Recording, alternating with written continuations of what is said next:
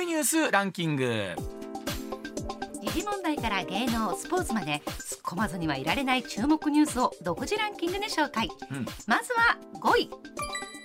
プロ野球阪神の佐藤輝明選手が昨日 d n a との試合で60打席ぶりのヒットを放ちました。まあ、この大阪の皆さんにとってはノーベル賞級のこれはもう大ニュースということでございますよ ね。スポーツ新聞各紙、ね、特に大阪一面でございました。はい。続いて第4位斉藤国土交通大臣は昨日観光支援事業 GoTo トラベルについて新型コロナウイルスの感染状況を勘案し再開のタイミングなどを検討すると述べました。さあこれこの後石田英二さんにですね、GoTo トラベル一体どんな風になっていくのか、あーたっぷりとお話聞いていきましょう、続いて第3位昨日の東京の株式市場の日経平均株価はおよそ2年5か月ぶりに7営業日連続で下落し終値は2万8000円を割り込みました。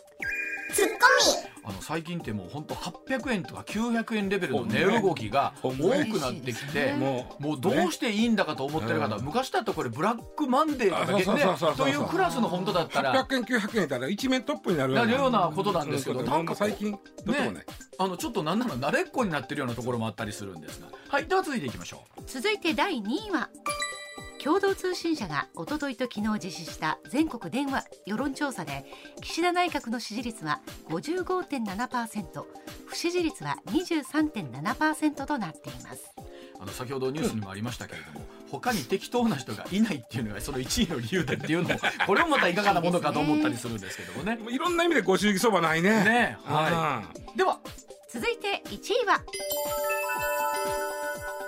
今年のノーベル物理学賞はアメリカプリンストン大学の真鍋淑郎上席研究員90歳ら3人に授与されることが決まりました。はい。日本人のノーベル賞受賞は2年ぶり28人目です。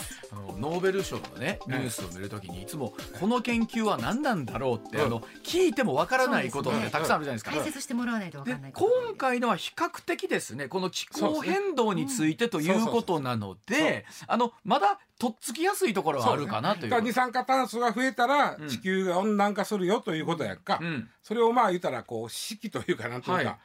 作らはったよね。ね。でそれもあの今となっては当たり前のようにも感じるんですけども、1970年代からもうあ50年代からずっと研究をしておられてこれが広く一般的になってるということですからね。すごいのがさで60年代にそういうまあ数式化したわけでしょ、うん。その頃のパソコンって今のスマホの10分の1も能力ないで、確かに、うん。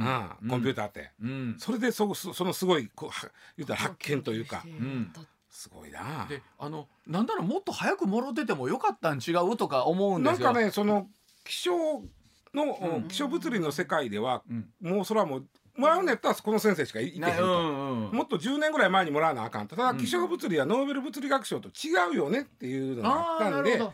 今回結構そのあの気象の専門家の人たちあもらえるんや。あーなるほど。これ物理学賞、はいはい。それはもう中身的には何の問題もないけど、うん。このジャンルでいけるんやと。ううん。んだからもっと例えばノーベル物理学賞っていうとこう多分宇宙の話とか、うんうん。もう本当に我々聞いてもわからんような話うんが多かったりしそうそうそうそう。そのなんかこうどっかから飛んできたとかね。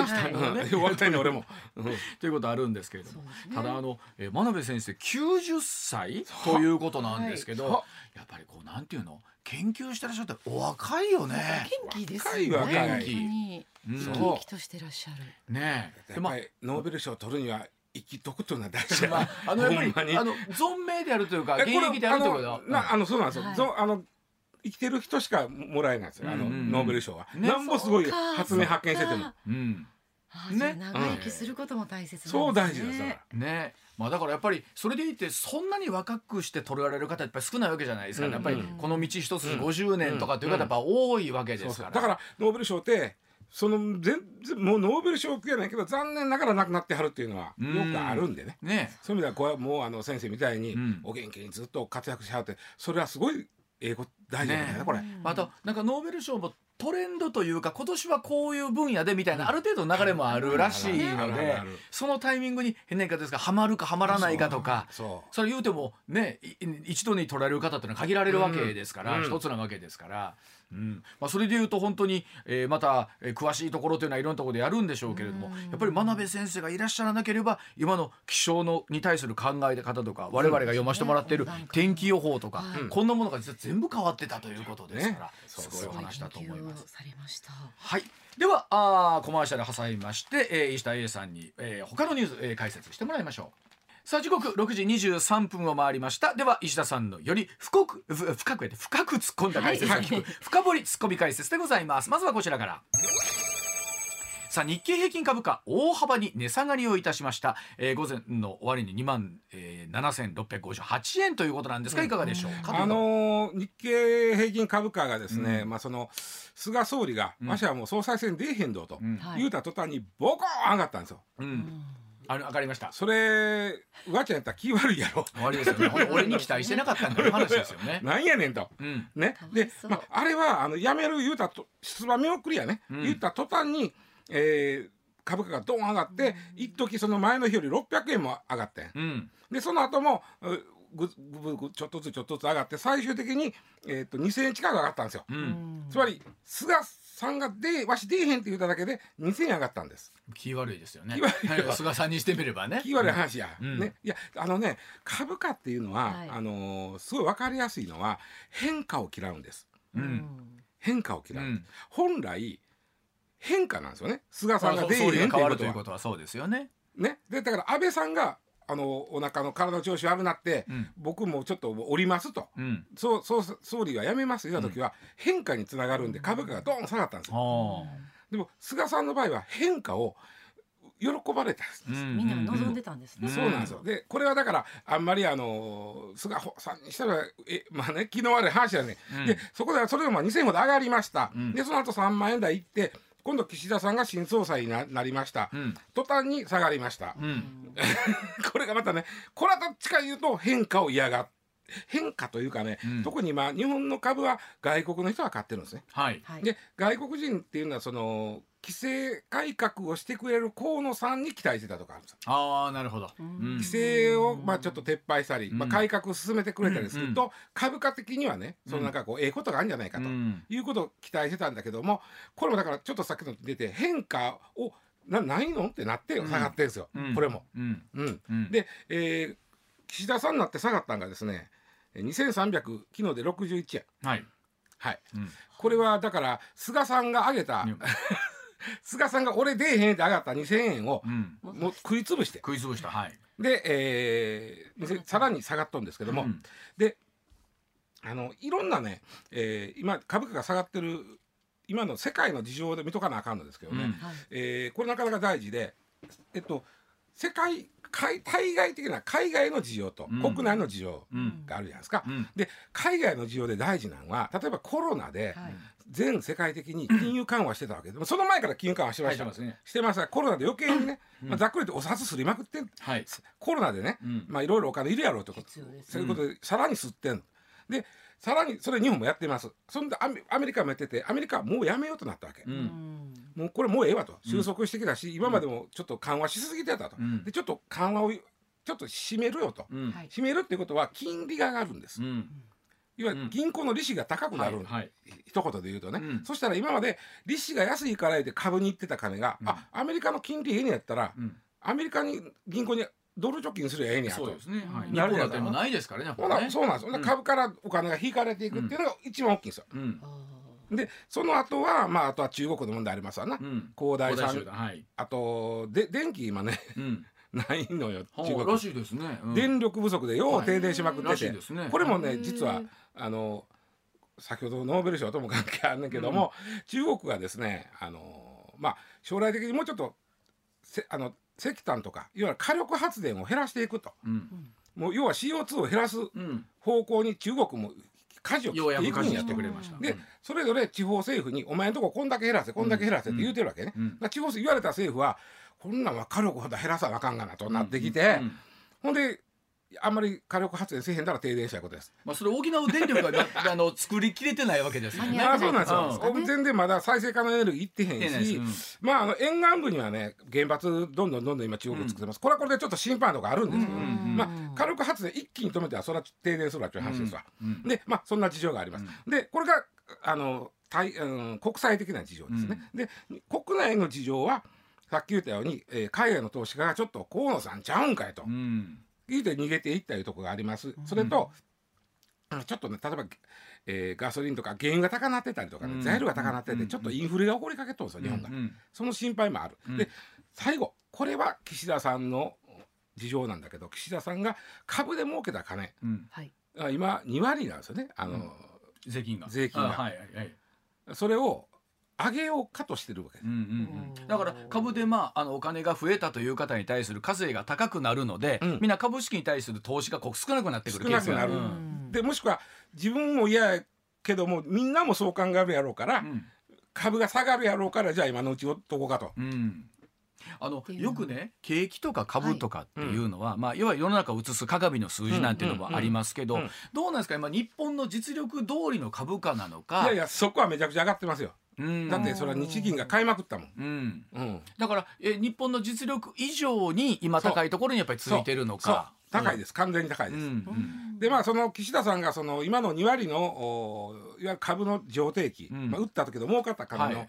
2割、これ何本儲かっても2割なんですよ。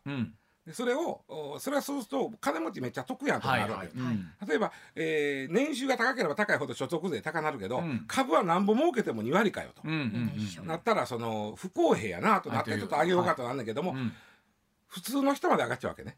はいそうです。あのそうですね。それ譲渡益が株売って1億円以上儲かった人は30%取りますよやなくて、うんうんうんい1万円儲かった人も今の2割から3割うん。しますよという話そうだったんです。なってくるとなかなか株式に対してこう自分の資産を投機しようという人がそうそうそう。減ってくるんじゃないか減ってくるんじゃないかということ。それであそれ今言うたその、えー日銀のお金これが面白いね。うん。日銀って ETF 買いってあるの知ってる？ETF ETF っていうのはね、はい。えー株のいろんなつ、積み合わせセットやと思って、はいはい。まあまあ有名どころの株の積み合わせセット。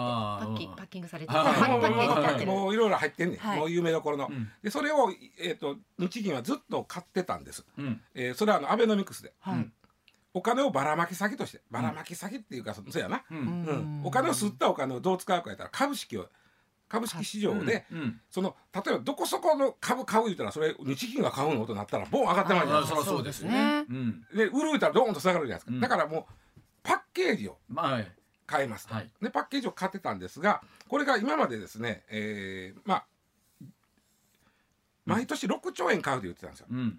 それ実際買ってたうん。うん。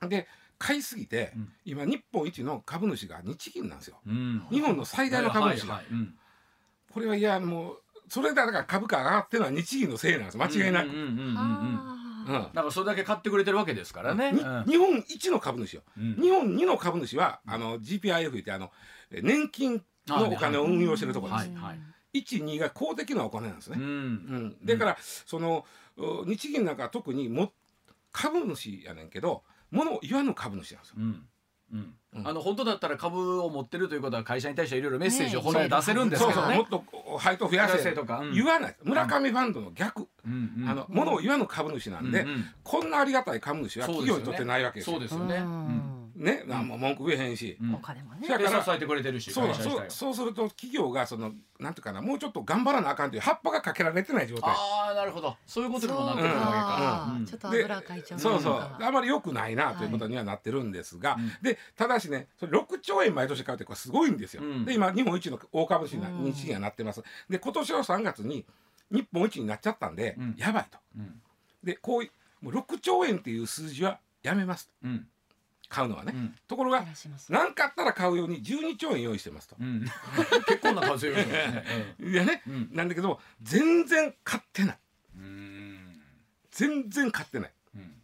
うん、もうだからねこ実は昨日俺 ETF の買いが入るかと思って見てたんですよ、うんうん。ETF ってね1回に大体700億円買うの。ほ701億円買うと不思議と。どういうパッケージになってるか知らんけど。そうなんですね。まあ、それ値段がそういううん。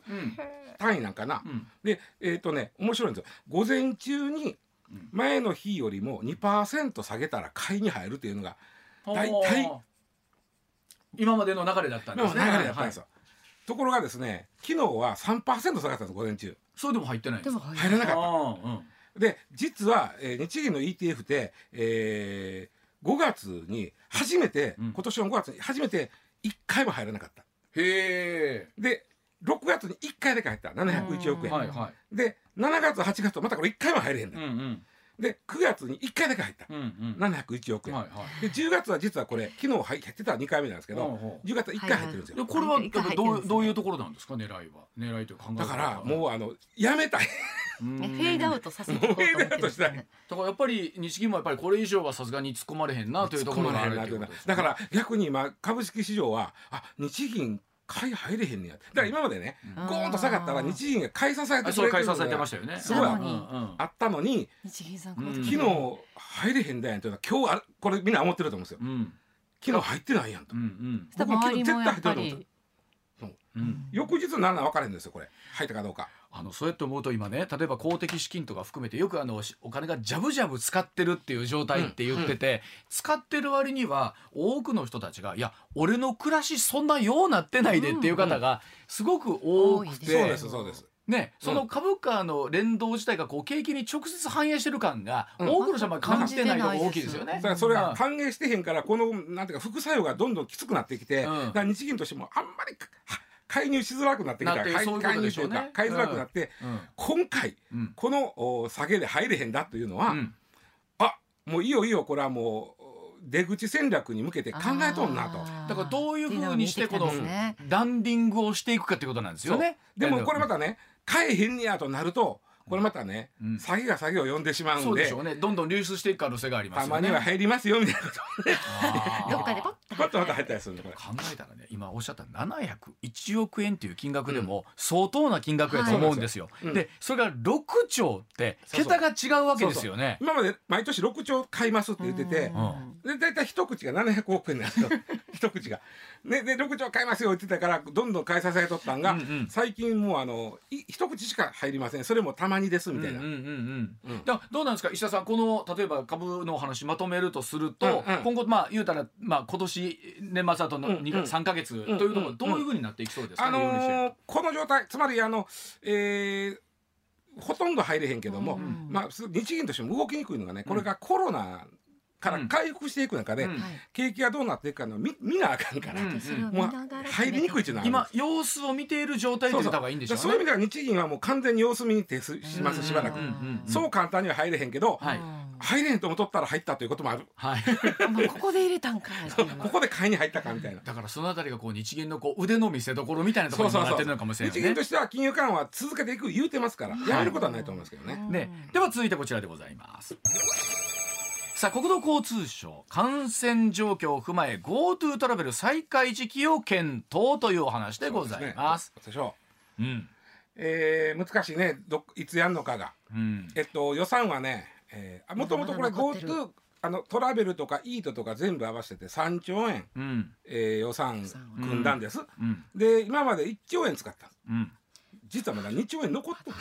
あのあったらさ、はい。これ気持ちとしてみれば行きたいと思うのは人情やわな。うん。もちろんです。もうあ再開するんやっていうのにやっぱり先に来ちゃいますね。来ますよね。うん。うん。で、まあ、おそらく旅行関係の方それに付随する方というのは、なんとかうん。再開してほしいと思いが当然あるでしょうし。ね。うん。ただ僕個人的にはねそのこれ難しいんですよ徘徊時期が、うん。もう前回それで失敗したでしょ、はいはい。うん。何を拡大してる時にやっとんねんみたいなことやったじゃないですか、うん。で今回6波は来るやろうなということですね。うん。今。それ冬ぐらいね。ですもんね。そのあたりに向けてやっとったらまた怒られるやんか。だからねすごい本当に読みがすごく正しければ先月ぐらいからスタートしてもよかったんでしょうね。そう。ですね。だから今まさに行こうになってたらよかったんでしょうけど。それで11月だったらやめるとか、そう。はいでところが多分ちょっと。1か月前に誰もその時にやろうっていう判断はならないじゃないですか。まだだってねうん。すごかまだ感染が拡大してる状況なんで。うん。うわちゃんが今言うてんのは、うんこう感染がこうしこう収束してくるの見えててんからそこでやろうって言えやと。いやいやいやあのとはいやいや言えないですけどね。そこで言うとった方が良かったんちゃうの、うんうんうん。ところが実際その時点でまだ収束していく途中で「お前言うそれ言う無か?」っ理です絶対無理だて怒られると思います。結果論ですね。僕が言うてんのは。いや結果ないけど結果論です。まあ見えてても言い言いにくい。うん。ただ僕思うねんけどね。どうかな松か僕ね例えば金曜日からお酒飲めるようになった、うん。うん、やっぱりね街はね一気にねなんかね皆さん浮き足立ってるというのか、僕はあの金曜日ねこれに備えて先週の週末良い子にしてたんですけど、ええ金曜日の梅田どえらいことになってたらしいですね。そうやで、うん。そうやで、うん。僕がベースしてんの京橋です、うん。昨日もちょっと京橋で飲んでたら、京橋もまあまあでもそろそろ帰ってきてるけどやっぱり梅田ほどやないなみたいな。言い方やね。でやっぱりだからもうみんな期待してはるわけうんな、うん。で、えー旅行もね僕もうそんなんせんでも行くってそれもあるんですよね。思ってもう予算つね GoTo で組んでるから使うやろうけど、うん。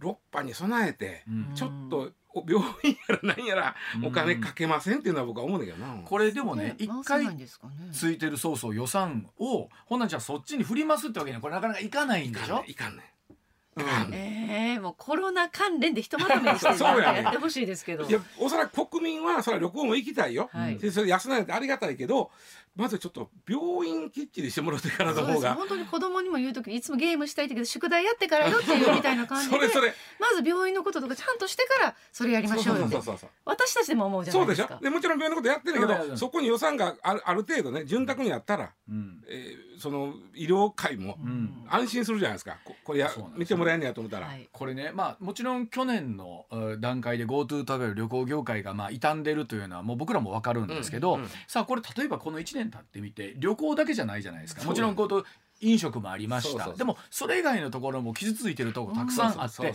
僕旅行業界にが悪いとかじゃなくって他のところも、うん。うちも GoTo なんとかしてくれよってそれは思ってるそよねうですよね。うん。あるでしょうね、うん。GoTo 中小企業を助けてとか、ほんまに。あるでしょうから、うん。うん。それ事情ありますし。ね。でまあただ石田さんおっしゃるようにこうこの1年さ俺本当思ったのは人間って、うん。あの行けないと思ったらあんな旅行って行きたなんねんな。あのめちゃくちゃ生きてる、ね。家の中とかもうなんかその雰囲気にしようと思って今日は沖縄の曲かけてみようとか 曲をかけて食べ物もちょっとそんなん買ってきてとかしてますもん。そうでしょ、はい。であのうちらのあの前のごお昼間のエーナーでも GoTo が開けたらね旅行行けるように各ご当地の声とかを聞いたんですけど、うんうん。行きたなるんですよ熊本とわかるわか。かるだからねみんなはねそのきっかけが欲しいね。行く時の。あこれもういいよっていう GoTo いいよって言ってもらえてる、うん。うんしかもちょっとこんなにおまけもつく。それ行きたいねやったら、僕再開してもい前ほどおまけつけんでいうように思うねや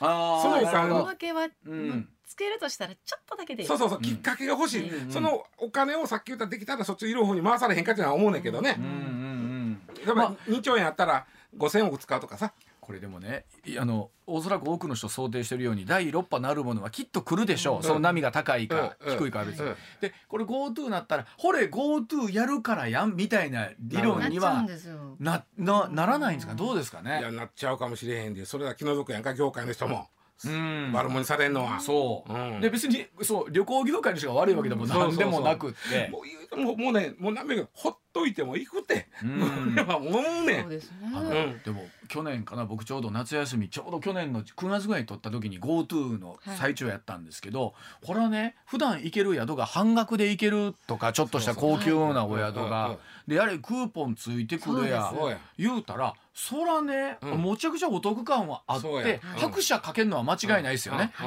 そうです。どうしようかなやったら行く方に振るもん。もういうんとにかくなんなんとしてでも一回これを行こうよってなってましたもん。なってまいりますもんね。なんやったら行った旅行の旅館が安すぎてもっとええとこ行ったかったら損したみたいな。損はしてへんでお前そんなこと損はしてへんのか。いやでもあの改めて旅行というについてくる付加的なお金っていうのもすごく多いでしょ？ものす。ごい裾野広いでね。ついてくる飲食だったりとか、お土産とか。お土産そうです。旅行って行ったらさやっぱ無駄な金使うことも楽しみやったりするやん。そうそうそうそう。そう普段買わないそうなん我か慢してるけどそう。大人買いしちゃったみたいな。木刀とかも買うやん買 う買う買う買う買う。普段ペナントとかな。まだ買うてんのかんな。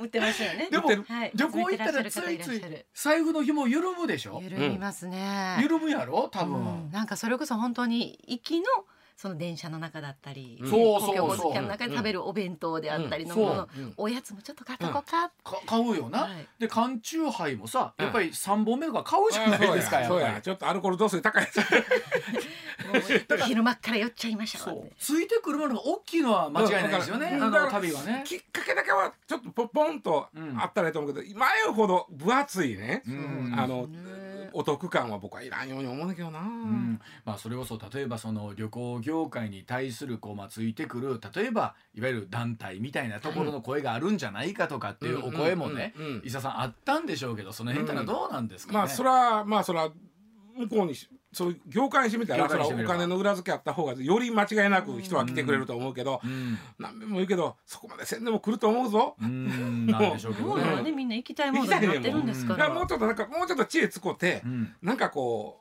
う2兆円も使うんでええから、うん。5,000億円ぐらいでこうおもろいことできへんかなとか思うけどな、これどうでしょうね。ね具体的には再開のめどというのはいつぐらい見てるんでしょうかね。どうやろうな。それはあの旅行どうやろうな、まあうん。秋はそれは業界にしてみたら秋してほしいわな、そうですよね。秋の旅行シーズン、うん。秋とそれをまあ年末年始してほしいけど、うん。でも今もう紅葉シーズンに向けても結構どこもいっぱいですよ。あ今だいぶ調べたらもういっぱいであれいっぱいでしょ？何がってなります。そうなのよ、はい。満員なんよ。はい。今年あのびっくりした。いろんな要素があって夏が夏らしくなかったでしょ、うん。長雨も続いてて、うん。うん。今だって取り返しより集まってきてるみたいなのがあるじゃないですか、うん。うん。うん。だからますます拍車かかる感じはありますもんね、しゃだからそういう意味では、たまあ、6波のことちょっと置いとくね。うん。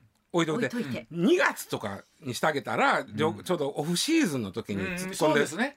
今もほっといても行くって、うん。あの特にこの年内ぐらいはね、うん。出てくるかもしれません。うん。けど、3月まぐらいにあ、でも本当にあの政府のお金というのは難しいもんで一遍ついてる予算というのは使い切らなあかんしそしかもそれをあの余ったからこっちに転用するというあの家計みたいなわけにはいかんしといいかへんのようねあの、まあそれはあの公的なお金なのでっていうところであったりするんでしょうけど。けど。将来の子が返すかねんこれな。そうおそらくは。そうですよ。うん。借金がどんどん増えて。はい。ということでございまして。さあそれではあコマーシャル挟みましてさらに深掘りツッコミ解説続けてまいりましょう。上泉雄一のエナー MBS ラジオがお送りしていますさあ時刻6時46分を回りました。続いての深掘りツッコミ解説こちらでございます。岸田総理がバイデン大統領と電話会談。ジョー・フミオと呼び合うことにということなんでしょうけれども 内閣支持率含めてお話し続けてまいりましょう。あのこれいつ頃がですかね石田さん。論安と言わロンれヤスからたです。ロンヤスからです。ね、うん。中曽根さん。中曽根さんとレーガン大統領の時から、このファーストネームで呼び合うというのを、うん。うん。もう半ばプレーじゃないかと思うぐらいのところ俺だんだん恥ずかしなってきたけどこれこっちが。僕もあの石田さんも僕もアメリカ生活をしたわけじゃないんでしょうけどまあただやっぱ来やすい感じを演出したいというのはありますよねまずね。け。どもうそれがう、ん、なんていうかなもうバレてるというか見見 見えというか。いやほんまに呼んでるかみたいなところもありますよね。ほんまやで。と言いつつあと石田さん僕もう一つ思うのはあの内閣支持率がね、うん今回、うん。まあいろんな世論調査で、うんうんうん。例えば50%を超えてるところもあれば、うん。40%台のところとか、まあこれは、えー報道機関によって変わってくるんでしょうけど、うんうん。思うのは僕はこの内閣支持率って、うん。僕会社入って30年なんですけど、こんなにデリケートだったかなって最近見てて思うんそれはですよね。ねあのー思いますね。あのね世論調査の回数が多すぎる。うんうんうんうん。2週間2回ぐらいあるでしょ、うん。でななんかこう選挙が近づいてきたらほんま毎週のようにやるじゃないうんですか、そうですね。そしたらもうそれをまたね、えーまあ、政治家の先生というか立候補する自分のあの不沈がかかってる人はうん。めちゃくちゃ気にするじゃないですか、うん。今やとかいまだあかんとか、うん。でもだや僕はねちょっとね調査しすぎなんちゃうかと思ってねあの少なくとも僕、まあ、その新聞とかを読むようになったうん中学高校ぐらいって、昔ってそんなにね内閣施設に一喜一憂してなかったし、してへん。してへん。うん。で今回ねなどうも僕もみんなびっくりしてんけど、うん。え選挙って11月ちゃうのってなったんや10月の終わり 10月。ね終わり31あれ日の一番びっくりしてるのは小学校です、うん、うん、運動会どうすんのよみたいな話になって。そのタイミングと投票のねタイミングが重なります投票所で「おい運動会この日あかんの?」とかになって。なりますよね。ね、なるよ、うん。で、まあ、一番困ってたりするんだけども、うん。まあまああのそれもねどっちかというとそのどんどんどんどんおそらく内閣支持率が下がるやろうから、はいはい。そのもう言うたらぬくいうちにやってまえということでしょ。うん、でね今あの僕手元にスポーツ報知があるんですけど、うんうん。あくまでそのスポーツ報知読売新聞の、うん。えーデータによるとね小泉さんがうん。2001年総理になった時の支持率がうんうん86.3%、うんうんうんうんで、うん安倍さんの第一期で65%、うん。僕これね思ってるのは「紅白歌合戦」のなんか視聴率みたいな感じほんまやな。いやでこれうん。ものすごいやっぱりあのーうーんてか河野さんやったらもっと高かったとは思うんです、うん。つまりみんなはね変えてくれそうやと思ったら上がるんですよね、うん。支持率って。うんうん。で岸田さんって手堅そうやから、うん。その辺にその一気にゴロッと変われへんやろと思うからうん。まあ僕5 5 6って数字出てくるなと思ったけどな。で驚いたのがあんだけ最後不人気になってしまった菅さん、うん。発足当時20 2020年9月16うん日、うん。66.4%ですよ。あこれは高かったね。だからいかにあの時って、うんまあ、安倍さんの後を引き継いでそうそうそうそう菅さんに対する期待があったのか。あったあったあったあとその菅さんっていうそのなんか叩き上げのうん。2世じゃないそうでしたね、人が、うん。えーまあ、安倍さんの後を継いでやってくれる、うん。となったらまた思い切ったことするんじゃないかなという期待はあったんちゃうかなと。うんうん。うん。でまあそのおっしゃるように岸田さん55.7%ほど、かもなく不可もなくっていう。ええとこ行ってるよね。うん、でさっきあのニュースにもありましたけれども、支持する理由が他に選ぶ人がない。いやそれも一国の総理に気の毒な表現やなと思う、まあまあで岸田さんにしてみたらまだ何もしてへんねんからさ、まあそうですよね。そないに言われる筋合いもないとは思うねんけどね。でいよいよさ10月の終わりにね、うん。選挙見えてきました、うんうん。さあここに来て枝野さんとか野党もですね、うん。共闘するみたいなところで話をしてるんですけど昨日、えー MBS 昼帯でやってる野党共闘のお話とかを見たら決して一枚岩ではないだろうなと。あれは松井さんの言ってることが最もやと思うよ。はい、あれは、ね、維新の会のね。うん、うん。それはまあその一方で例えば立憲と共産が共闘戦と、うん。まあなかなか勝てんっていうのもあるやろうしな。そうですよね、うん。でもおっしゃる通り松井さんがじゃあ例えば安保に対するスタンス安全保障に対するスタンスも共産党とうん。立憲民主党では大きく違うわけなのにどうするんですか野と合やないかというのはその通りやと思うよ。う、うんんね、うん。で我々今度さ投票する側の立場になった時に、さあどこを目指して投票するのまあ、かそこは難しくて僕いつも思うんだけど、あ争点がいっぱいあるんで、うん。自分が一番気にする争点だけ見たらいいと思うけどな。うん、でないともうはい。分かるようになってまうわ。まあ、それこそ安保に対する考え方とか、はいはい。憲法に対する考え方とか、そうです。ん。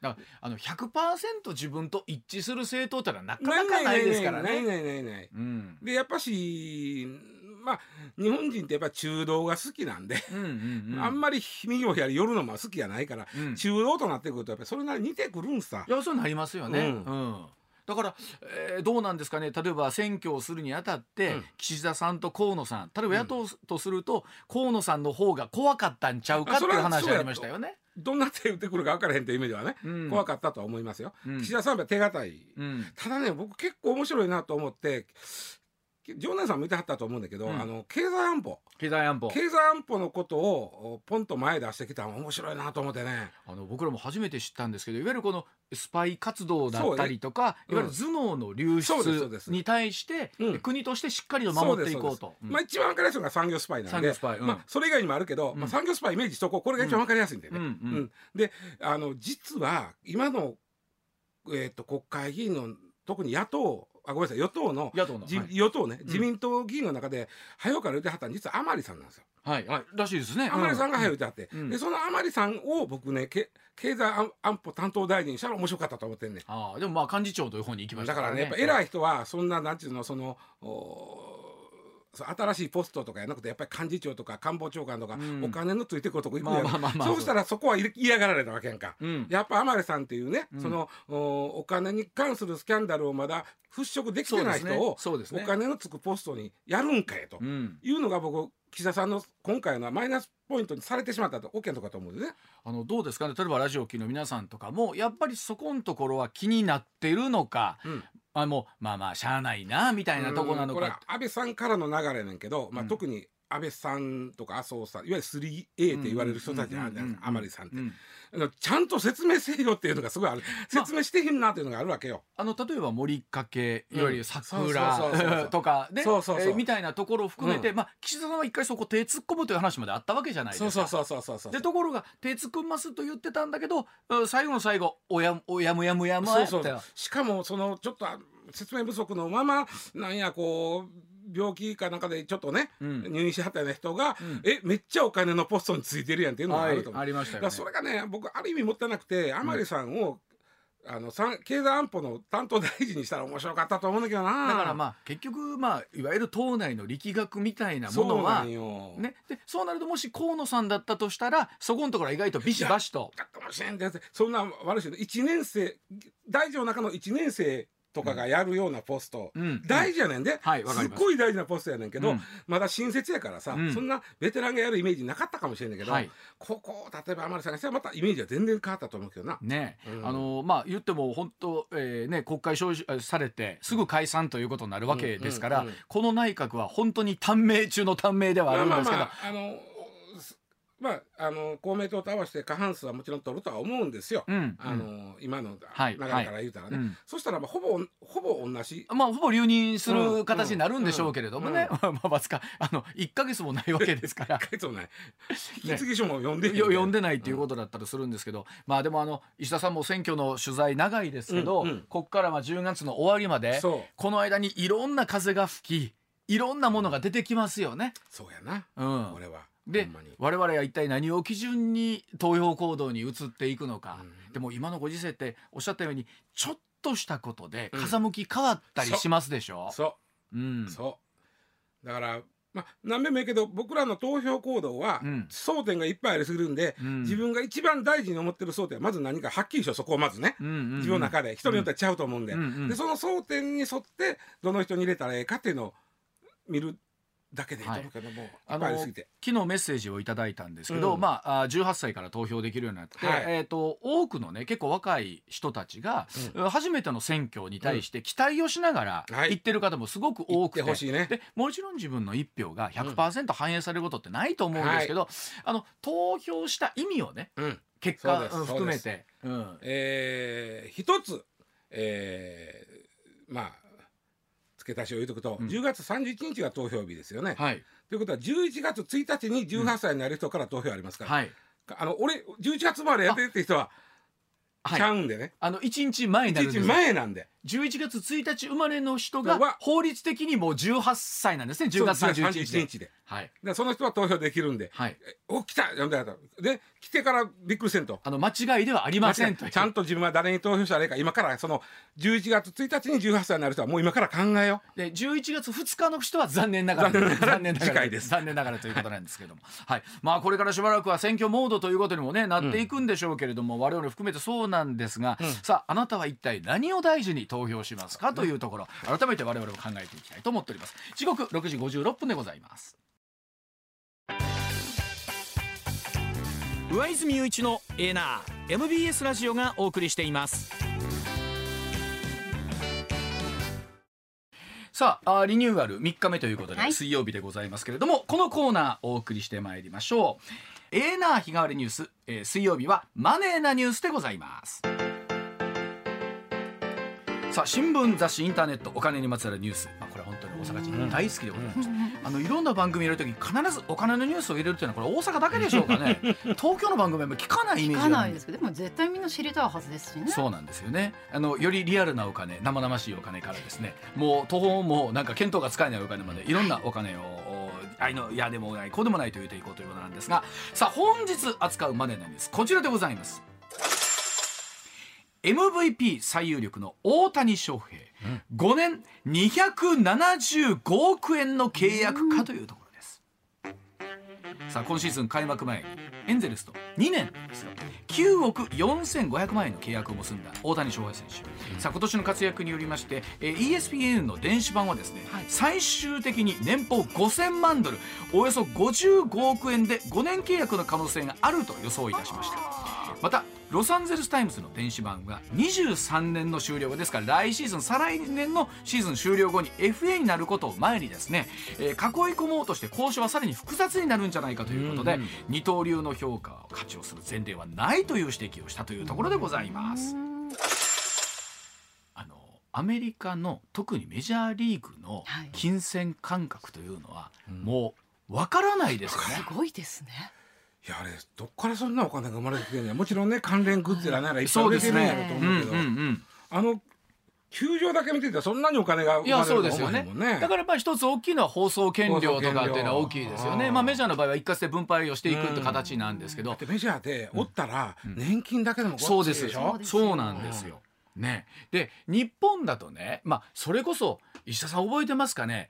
落合さんがうん。1980年代にうん。1億円を突破したっていうだけでも大騒ぎになったでしょ。そうなん。だでよく言われてるのは王さん長嶋さんっていう方々が全盛期だった時に、うんうん。やっぱりその年俸は超えられないというんうんうんう球界の不分率があって、うんまあ諸説はありますけど、うんまあ貨幣価値もありますけど、はい。5,000万6,000万円みたいなところが一つのまあ基準うん。でそれでも当時、ん。ものすごい給料だったとうん。お話だったんですが、えーどんどんどんどん値段が上がっていきまして、はい。まあ、日本では例えば7億円なんていうのが一つのね大きな基準に。すごいですけどね。どうする？ご主人がうん。7億持って帰ってきたらうん。なあ。の僕あのプロ野球選手ってねあのいいなと思うのは例えば近本選手とかって大阪もともとサラリーマうん。やったんですよね大学出た後。うん。うん。ンねサラリーマンで、まあえーサラリーマンの年俸というかお給料の中で奥さんやったわけじゃないですか。はいでプロ野球選手になりました。うん。でそれでもまあ契約金があっておじゃないですか。うん。こっちの近頃の活躍で今まで普通のサラリーマンやった人がうん。ドカーンと給料まあどうする？どうしましょうかね。まずはいろんな借金返して。ね、という中なんですけれども、えー、とちなみにメジャーの最高年俸、えーバウアー投手いらっしゃるんですが、うん。うん年間ですよ。42億円どうする？よ。42億円。1年間。年間でやで。トータル出ちゃいますね1年間で42億円ですよ。シャークさんそれこれ大谷さんが超えるかもかそうなったら。そうですね。ねえ。そうやな。15 50億円ぐらいそうなんですよ。でとか。でももう一緒やな。そうなったら。うん。まあはっきりあんまり羨ましない。ね。あのね僕わかんないですけどある程度以上はもう一緒ちゃうかな一緒一緒。一緒や言うてるよ僕いつ。もわからないでしょうね、うんね。うん。えーちなみにこれまでメジャーリーグに行った日本人で、えーお給料年俸の高かった人というと、はい。例えば黒田投手はい。最高年俸がえー17億6千万円。もう日本円で言いますね、うん。えーえー菊池雄星投手、うん。18億7千万円。イチロー選手。そう。19億8千万円。そんな変われへんねや。ねえ。そこ。田中将大投手。うん。24億2千万円、うんじゃあ1位は誰やったかっていうともうあの人しかおれへんやん。誰ですか？松井さん？と思うでしょ？ちゃうの？やっ1位ダルビッシュ投手。あ。27億5千万円。ぱピッチャーやまあピッチャー、まあ、あのピッチャー数が足りませんからね。ね、でそれでいうとじゃあ日本のプロ野球選手のお給料というのはどうなんだということなんですけど、あのね球団別の平均とかってのは出てくるんですね、うんうん。それでいうと一番給料のいい球団というのはどっかというと野球ファンの方はよくお分かりやと思いますけどジャイアンツと思うかもしれませんが、うん。今1位ソフトバンクなんですよね。あなるほど。平均で6932万円。特にやっぱりあのあそこはもう孫正義さんがはい。もう絶大なる力を持ってらっしゃるのでやっぱりその活躍した選手にはドーンとうん。出すというのうん。がありますから。それでいうとおジャイアンツがちょっと少なくって6500万円。うん平平均で。平ね。うん。でそれでいうとあのね非常にコストパフォーマンスがいいのが阪神タイガースなんですよね。阪神61人で2886万円平均で。若いんか。若いです。若いですか？というのもあって、えー日本人選手っていうのがあるんですけれども。うん。さあそれでは日本で一番給料をもらってるのは誰なのか？日本で。日本で一番もらってるのは田中将大投手。9億円というのがあります。あそう。まあでも。持ってますね。半分税金やで。ねあの里田舞さんはどんな気持ちでしょうね。ねだからあの、えーで菅野投手が、まあ、今回 FA でいろいろありましたけれども、は今菅野投手は8億円。柳田選手6億1000万円というところなんですけど阪神の選手ってずーっと出てこないんですよね。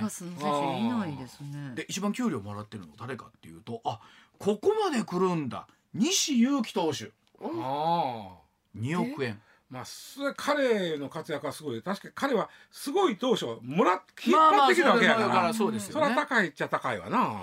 でもやっぱりあのなんですか特にねメジャーの選手ってたくさんもちろんもらってあるんです、あの複数年契約で、ところがやっぱり彼らって日本もそうなんですけどよりもらった人って社会活動をしてそうそうそうあーでそうそうそう基金を作ったりとか、うんねあの子供たちにとかっていうのも多い。それはそりゃそうすれば税金も出替えるだけやからね、うん。それは社会活動してそのまあ言ったらこ控除というか、自分の使いたい自分で税金で取られるとうん。何に使われるか分からへんけどそうですね。自分でこう使うんやって使う方がそら。まあ、おそらくでも多くのプロ野球選手っていうのはこう夢を持って、まあ、自分の力がどれぐらい通用するんだってうん。いう純粋な気持ちのところも大きいと思うんですよね。うん。でも活躍した時にこれだけのねお給料がついてくるとなると、やっぱりどうですか？松川さん何度も聞きますけれども。今からでも野球やらせ るやらせる。遅いですけどねもう。ただあの大谷選手の場合は、まあ、もちろんその FA とかなってくる時に、えーもうそれを囲い込むためにですね早いうちからあの年俸ちょっとたくさんめに渡しとくとかいろんな契約がありますし、おっしゃるようにこの二刀流という、まあ、ここ特に100年、うん。ベーブ・ルースさん以来やった人がいないわけですからもううん。価値基準が難しいんですよね。うん。ピッチャーの部分だけの年俸と、うん。バッターの部分の年俸とどうすんねんと。ほんまやな。ほんまや。ね。ダブルやね。ダブルなんですよ。うんならるほど。あのそそれぞれが仮に1010としたらうん。20になるのかいや10の中で55にすんのかみたいなね。いや10打数10は20じゃないでしょこんそうこのなんですよ。場合は10打数はそうなんです50ぐらいになっとるでね。そうなんですよ、うん。で今までのその計算式に当てはまらないっていうのが、出てきますね。だからまあこの辺りがもう代理人の腕の見せ所になってくるんですけどただまあ言うても医者さんお分かるように球団も金を青天井に持ってるわけじゃないですから、うん。うん。どっかで限界ありますし、うん。うん。本人もその子まで別にそうなんです。ねある程度のレベルまでいったらね、うん。それでであのありとあらゆることは契約なんで、うん。あのものすごい細かいことが決めてる。そうですそうです。あの絨毯ね、うん。あの週に何回掃除するとかそういうのが決まってるからほんまやで。契約書あそうなんですね、うん。あの僕ねあの今オリックスのコーチやってます。田口選手がメジャーに行った時にちょっと話聞いたんですけどね。例えばあのシーズンオフにスキーをやっちゃいかんとかそんなのも入ってるんですね。うんものすごい細かいあねのまあ、スキーってほら骨折するとかっていうあれがあるじゃないですか。まあ、僕もあの分かるんです。スキー人生で一回もやったことなくって僕のイメージはスキーはもう骨折なんですよスキーはもう危ないと。だからもうその契約すぐよくかかるんですけど。まあそれで言うと多分ねただあの日本あの大谷選手がさあ来シーズンどんな契約になんねんっていうお金の面も楽しい楽しいというかワクワクするんですけど多くの女性の人が昨日向川さんも言ってたんですよ。はい。誰と結婚すんねんって。あのほっとったれっていう話があるんでいすよね。やそこが一番気になりますよ。いいよ。もう私はさすがに厚かましくて言いませんけど娘行けって思ってますからね。それはもう幼馴染と結婚しようしてみんあのねなね。みんながそれを言うんですよ。それだったら一番ね納得すちなみにねうちの娘19から20歳になるんですよ。うん。チャンスないですかね。みんなみんな思ってますね。うち13ワンチャン歳の娘で思ってるんですから。翔平くん翔平くんちょちょっとキャッチボールしてくれへんお父さんキャッチボールはこうですよ。ね。本当に。あの可能性はあるからね。いやと思うと、えーそのやっぱ今シーズンの活躍を考えた時にねまあ本当今世界中の超一流の選手たちが彼をすごいと言ってくれてて、うんうん。あのなんていうのホームラン王に手形時そうなあの松井選手イチロー選手でも、うん。ホームラン王っていうとやっぱなかったわけじゃないですか、うん。イチロー選手の首位打者もすごいことなんですけど、ね。そうですよ。だからもう本当あー来シーズン果たしてもうどんな活躍をね、うん。してくれるのかそうですけどあとほんまものはね怪我だけはせんように。ね。怪我だけはせんようにということを思いながらということなんですけれども。さあ、あのーメジャーの選手のお金の話というともう桁が違いすぎてピンとこないという方もいらっしゃるかもしれませんが、一方で本当に夢のある金額だというところだと思います。えーということで今週のエーナーマネーなニュースでございました。